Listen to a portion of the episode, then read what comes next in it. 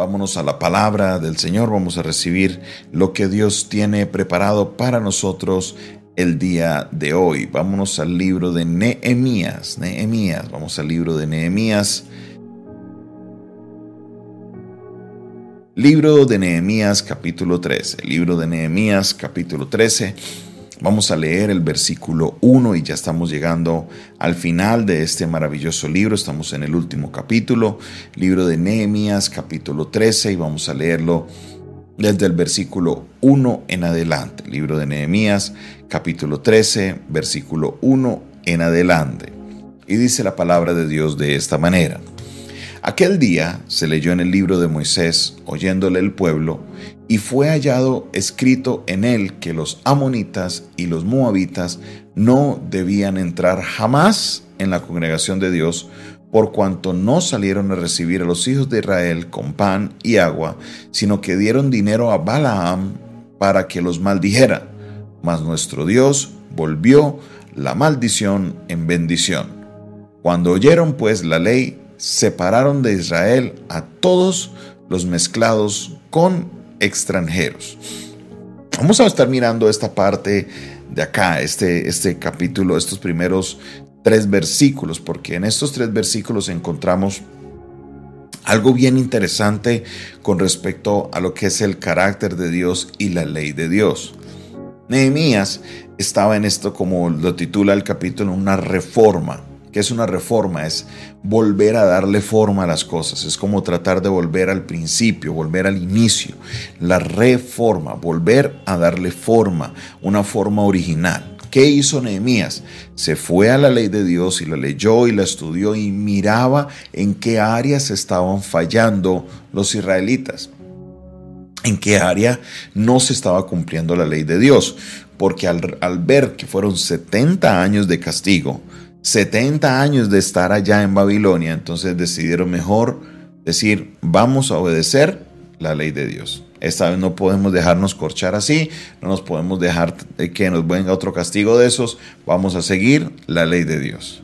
Entonces, cuando Nehemías está leyendo, se encuentra con que Dios había prohibido que los amonitas y los moabitas entraran en la congregación. En otras palabras, a la hora de hacer alguna reunión, a la hora de tener algo en el templo, los moabitas y los amonitas no podían entrar. ¿Qué fue lo que pasó?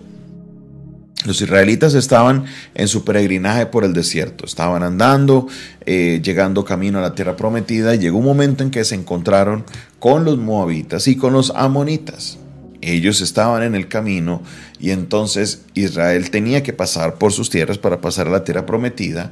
¿Y ellos qué hicieron? Ellos dijeron, mire, tenemos dinero. Esto aparece en el libro de números y en el libro de Éxodo también.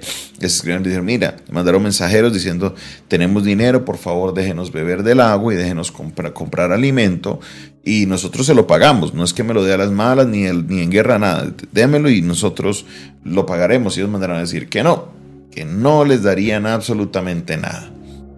Cuando el rey, eh, rey Balak, ve que está esta gente, él dice, no nos podemos quedar quietos, hay que hacer algo. Hay que hacer algo. Y eso, eso es una historia maravillosa.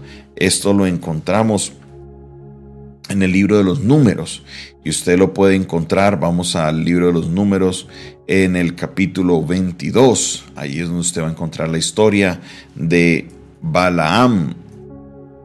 Y aquí eh, lo que sucede es que este rey Balak manda llamar a Balaam y le dice, le da una orden, le dice, venga por favor, y aquí tengo este pueblo aquí al lado mío, el rey de Balak era de Moab, y entonces le dice, haga un favor, señor profeta, y maldiga a este pueblo, maldígalos.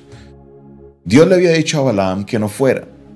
Dios le ha dicho a Balaam primeramente que no fuera, pero luego Dios eh, le da el ok para que vaya. es una historia súper interesante porque es aquí en el camino cuando se le sale realmente qué es lo que él quería, porque se le abrieron los ojos a raíz de los tesoros y de todas las cosas que le habían prometido, que entonces este profeta Balaam decide ir. Igual cuando llega allá, él va a empezar y coloca sus manos, la levanta y cuando va a proferir maldición, resulta que lo que le sale a él es bendición.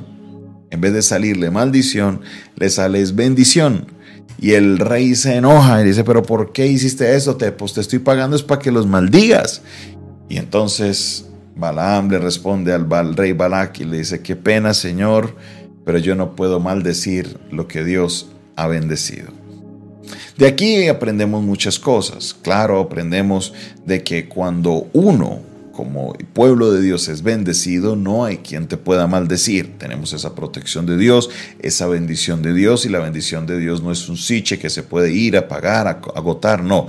La bendición de Dios cuando está sobre nuestras vidas simplemente está. ¿Por qué? Porque Dios es bueno y Él es fiel. La bendición de Dios está y yo sé que Dios eh, se glorifica de una manera poderosa, aunque muchos temen, no, es que qué pasa si me dicen esto, me dicen otro. Yo cuento con la bendición de Dios y para mí eso me es suficiente. Pero a raíz de esa actitud, tanto de los amonitas como de los moabitas, Dios le dice a Moisés, estos dos grupos, si se logran a mezclar dentro de los israelitas, no entrarán en el templo. No entrarán en el templo. Ahora, estando ahí Nehemías, él entiende que los extranjeros no deben estar en el templo. Y entonces él da la orden y en ese mismo instante los israelitas o los judíos de ese momento se separan de los extranjeros. Ustedes extranjeros acá y nosotros aquí. Esto en parte viene también con esa conexión de que Dios les decía a ellos que no harán alianza con extranjeros, no se unirán y es la base principal también del yugo desigual.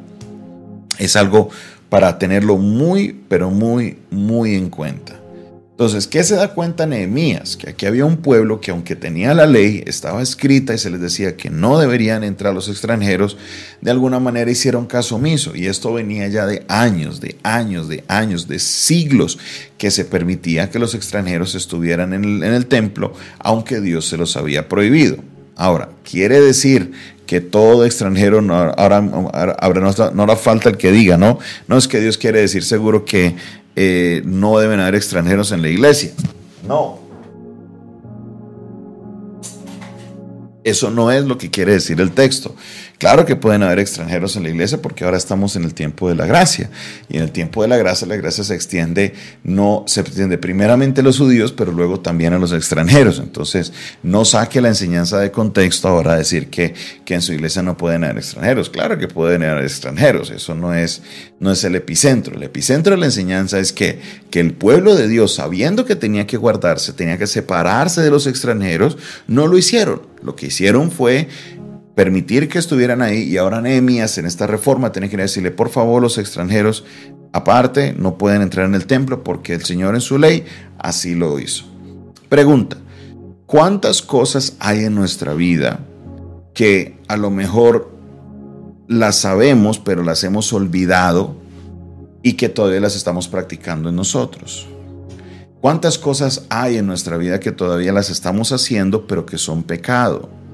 Que a Dios no le agradan, pero por los afanes o, porque creemos que Dios no es así o que no sé, a veces se nos meten unas ideas raras y empezamos a permitir prácticas en nuestra vida o empezamos a olvidar cosas que debemos hacer cuando no es lo que Dios quiere.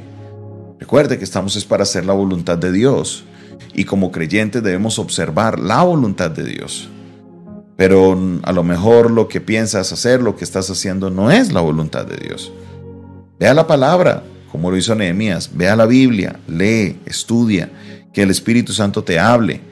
Pero no pierdas esa comunión, no permitas que tus pensamientos y tus preceptos se coloquen por encima de lo que es la palabra de Dios. El orden es, la palabra de Dios en autoridad está aquí arriba y de ahí para abajo todo lo demás. Primero, la palabra de Dios. Consúltale. Si no hay problema, está bien, pero si hay problema, es importante que hagas una reforma a tu vida. Gracias Señor por tu palabra. Gracias Señor porque por medio de esta palabra nos recuerdas la necesidad que tenemos de ir a tu palabra. La necesidad que tenemos de ir y estudiar escudriñar las escrituras porque si queremos hacer tu voluntad es ahí donde encontraremos esa voluntad, en las escrituras. Te pido y te ruego, Padre Celestial, que seas tú obrando en nuestros corazones, que nos muestres por el poder de tu Espíritu Santo cuáles son esas áreas en las que te estamos fallando ¿Cuáles son esas áreas en las que no estamos obrando bien? ¿Cuáles son esas áreas, Padre Celestial, en las que estamos ignorando, Dios, un mandamiento tuyo. Queremos hacer tu voluntad. Te pido, Padre Celestial, que seas tú obrando con poder en nuestra vida, redarguyéndonos y dirigiéndonos para hacer y vivir haciendo tu voluntad. En el nombre de Jesús, amén y amén. Esta fue una producción del Departamento de Comunicaciones del Centro de Fe y Esperanza, la Iglesia de los Altares, un consejo oportuno en un momento de crisis. Se despide de ustedes su pastor y amigo Jonathan Castañeda. Somos de la Iglesia Centro de Fe y Esperanza, ubicada en la carrera 23A, número 1360, Barrio Junín. Invitamos para que usted se suscriba a nuestro canal. Dale clic ahí a suscribirse en el canal de YouTube. Dale clic a la campanita, así podrá recibir las notificaciones de nuestras transmisiones. También les recuerdo que usted puede contactarse con nosotros a la línea de WhatsApp 316-617-7888.